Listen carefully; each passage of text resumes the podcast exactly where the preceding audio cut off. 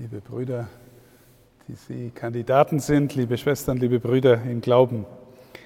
Ich möchte über drei Punkte mit euch sprechen. Erster Punkt das Wort Gottes, der Lektorendienst. Zweiter Punkt die Kommunion, der Akolitendienst. Dritter Punkt vom Loslassen.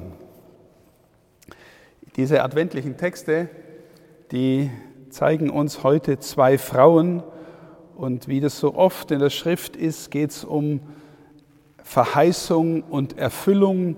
Beide Frauen, die Hannah des Alten Testaments, hat ein Kind der Verheißung geboren, den Samuel, der ein wichtiger Übergangsprophet ist von der Zeit der Richter zur Königszeit im Alten Testament. Er wird den salben, der nachher David sein wird, der große Messias, König, eine messianische Gestalt. Jesus wird später der Sohn Davids genannt werden, den Ehrentitel Sohn Davids haben. Und die Mutter des Herrn hat eben Elisabeth getroffen, auch eine Verheißungsträgerin. Sie hat in sich den Johannes den Täufer.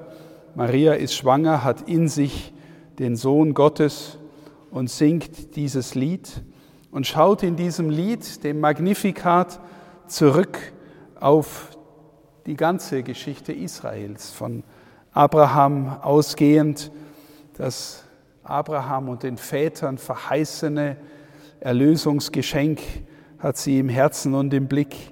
Und äh, sie weiß als Trägerin auch der Geschichte Israels, dass Gott sich von Geschlecht zu Geschlecht erbarmt.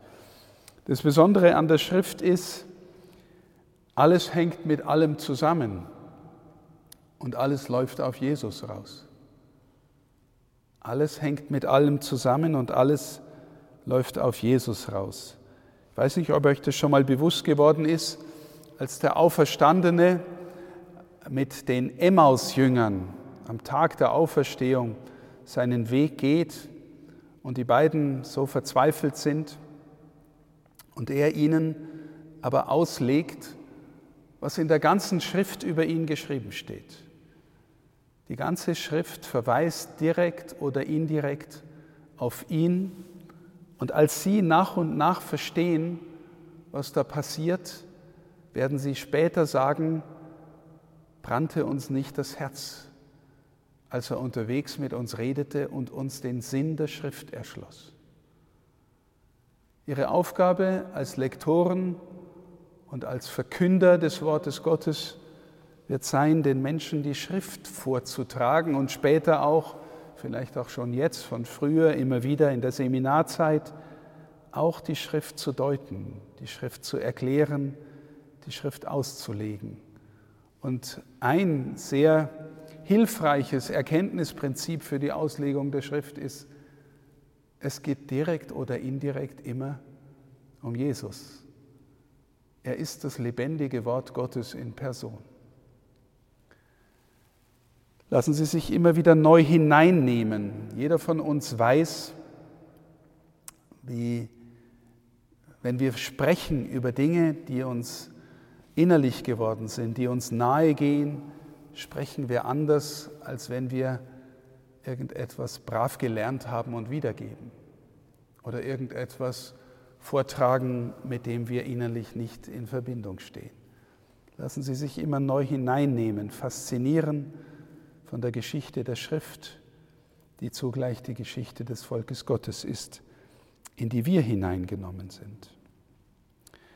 Wenn ich vorhin gesagt habe, zweiter Punkt, alles läuft auf Jesus hinaus, kann man auch sagen, alles läuft auf die Kommunion hinaus. Die Vergegenwärtigung des Herrn in dem, was er für uns getan hat, in seinem Kreuzesopfer, in seiner Auferstehung, in seiner Geistsendung, kommt immer wieder neu auf dem Altar zum Liegen und wir dürfen den Menschen die Gegenwart des Herrn, des Wortes Gottes, das Fleisch geworden ist, überreichen, darbringen schenken. Ich kann mich erinnern, als ich gefragt worden bin in meiner Noviziatszeit, ob ich Priester werden will im Orden oder Bruder bleiben will. Das war für mich von Anfang an nicht automatisch klar. Die erste Antwort, die mir in den Sinn gekommen ist, ich will die Kommunion austeilen. Aber nicht einfach nur den Akt vollziehen, sondern den Dienst vollziehen, den Menschen etwas zu geben, was ich nicht aus mir selbst habe, was ich selber empfangen habe, worin ich glaube, dass das Heil da ist, dass der da ist, der das Heil ist. Neulich habe ich den interessanten Vergleich gehört, den ich mir nicht unbedingt zu eigen mache, aber er ist zumindest bedenkenswert. Jemand hat gesagt, wenn wir nur Wortgottesdienst feiern und nie die Kommunion austeilen, das ist wie immer nur die Speisekarte essen, äh, lesen, aber nie das Essen, was dann da angepriesen wird auf der Speisenkarte. Stimmt nicht so ganz, weil das Wort Gottes auch schon lebendige Nahrung sein kann. Aber es ist nicht so verkehrt, weil das ganze Wort seinen Ausdruck findet in der Kommunion. Und der letzte Punkt vom Loslassen.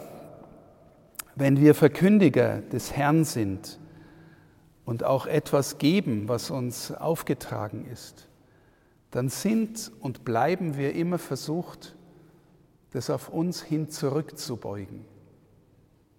Wenn wir predigen, das Wort Gottes verkünden, gibt es die Versuchung in jedem von uns, ich will selbst gesehen werden, ich will selbst gefeiert werden. Die Leute sollen mich toll finden in dem, was ich tue. Und unser Dienst ist, das, was wir zu sagen haben, zu geben haben, so loszulassen, dass die Leute nicht an uns hängen bleiben, nicht an der Weise, wie wir es machen, was wir da machen, sondern dass wir hoffentlich in dem, wie wir es tun, durchsichtig werden auf den, der uns beauftragt. Heute darf ich Sie beauftragen, aber ich beauftrage Sie nicht in meinem eigenen Namen. Heute werden Sie durch den Herrn beauftragt, der das Wort Gottes in Person ist der die lebendige Kommunion in Person ist und der will, dass wir ihn loslassen, wenn wir ihn den Menschen geben und ihn nicht nochmal auf uns selber zurückbiegen. Ich freue mich, dass Sie sich bereit erklären, diesen Weg zu gehen. Lassen Sie sich in den Dienst nehmen von der Faszination des Wortes Gottes, von der Gegenwart des Herrn im Sakrament. Und lernen Sie, lernen wir alle immer mehr Menschen werden, die sich selber loslassen, die selber sich zur Gabe machen für die anderen, weil er die Gabe schlechthin ist.